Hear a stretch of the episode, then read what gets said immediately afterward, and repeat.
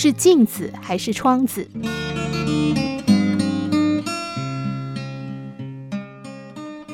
有一对夫妻经常因为见解不同而起争执。有一天，他们又为了一些小事争得面红耳赤，只好来到教会找牧师协助。牧师把他们带到一面镜子前，问他们看到了什么。他们都回答看到了自己。接着，牧师又拉着他们走到窗户旁，问他们看到了什么。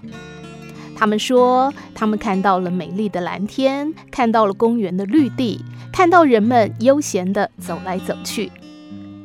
牧师语重心长地说：“如果你们把彼此当镜子，一心要求对方和你一样，争执自然会发生；如果你们都把对方当成窗户，认知到彼此的不同，反而可以看到许多意想不到的美景。”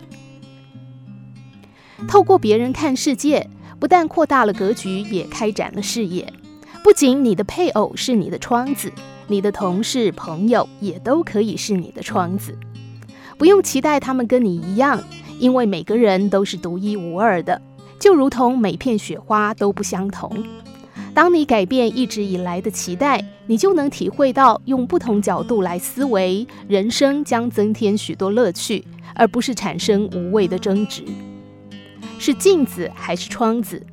一个转念，不但是一种自由，更是一种喜悦。